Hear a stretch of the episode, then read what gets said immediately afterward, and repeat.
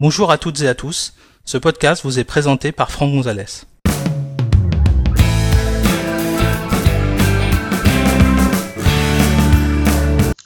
Dans cet épisode, nous allons découvrir comment utiliser le presse-papier universel et éventuellement vous parler un petit peu de la fonction end-off. Pour suivre cet épisode, vous devez disposer d'un Mac sous macOS Sierra minimum et avoir configuré votre compte iCloud sur au moins deux appareils. Sachez que cet épisode a été réalisé sur un iMac Intel Core i5 à 2,7 GHz et fonctionnant sous macOS Sierra version 10.12.5. Alors en fait, je vous ai parlé de deux euh, fonctions, euh, une qui s'appelle end-off ou continuité en, français, et une autre qui s'appelle le presse-papier universel. Ce sont deux fonctions qu'on peut utiliser euh, facilement sur, un Mac, à condition d'avoir configuré le, compte iCloud. Les prérequis ne sont pas identiques. Par exemple, pour end-off, il vous faut un iPhone ou un iPad avec iOS 8 ou plus, et un iPhone 5 ou plus, euh, et OS 10 Yosemite ou plus, et un MacBook euh, de euh, début 2015 ou plus récent, ou un MacBook Pro 2012 ou plus récent. Le presse-papier universel, quant à lui, c'est iOS 10 minimum ou plus, et puis macOS Sierra ou plus. D'accord Avec des MacBook début 2015 ou MacBook Pro 2012, ou encore des iPhone 5 ou plus récents ou des iPad Pro.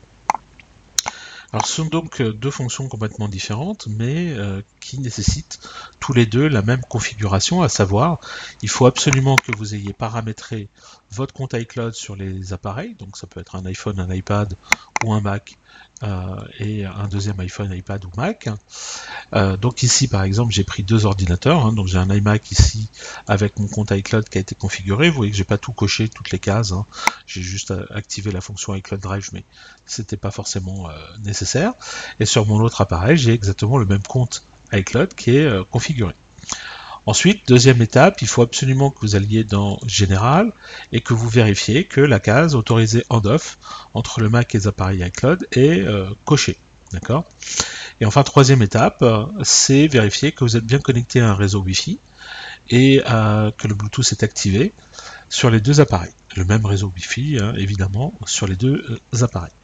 Ensuite, le principe, vous allez voir, c'est assez simple si j'ouvre une euh, fenêtre euh, iCloud, euh, Safari, pardon, bah, vous voyez qu'automatiquement, ici, à côté du dock, à gauche du dock, il y a une petite icône Safari qui s'est affichée et qui va me permettre en fait de voir la page telle que je, je la visualise sur mon autre appareil. Donc si je clique, je vais ouvrir exactement la même page sur, sur cet ordinateur. Et je peux aussi euh, utiliser la fonction donc de, copier-coller, donc c'est le presse-papier. Donc là, la première fonction c'était end-off, continuité.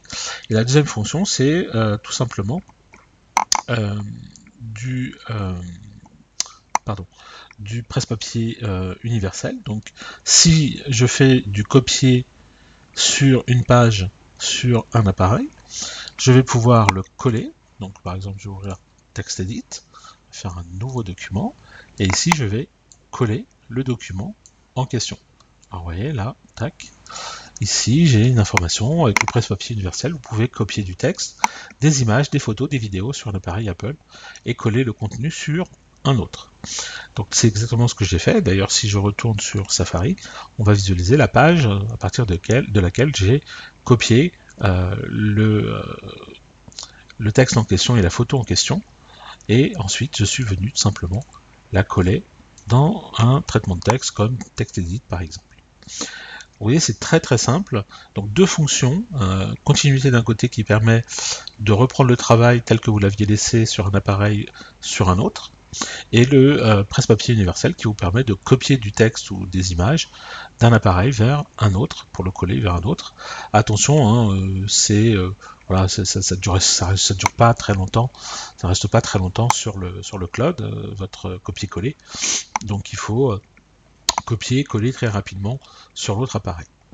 Voilà, Merci d'avoir suivi cet épisode, j'espère que vous l'avez trouvé utile et compréhensible. Si vous souhaitez en connaître davantage sur l'utilisation de macOS ou d'iOS, merci de consulter notre site web, l'adresse www.gnosis.com, et suivez les thèmes formation macOS ICRA ou formation iOS depuis la page d'accueil. A bientôt pour un prochain épisode.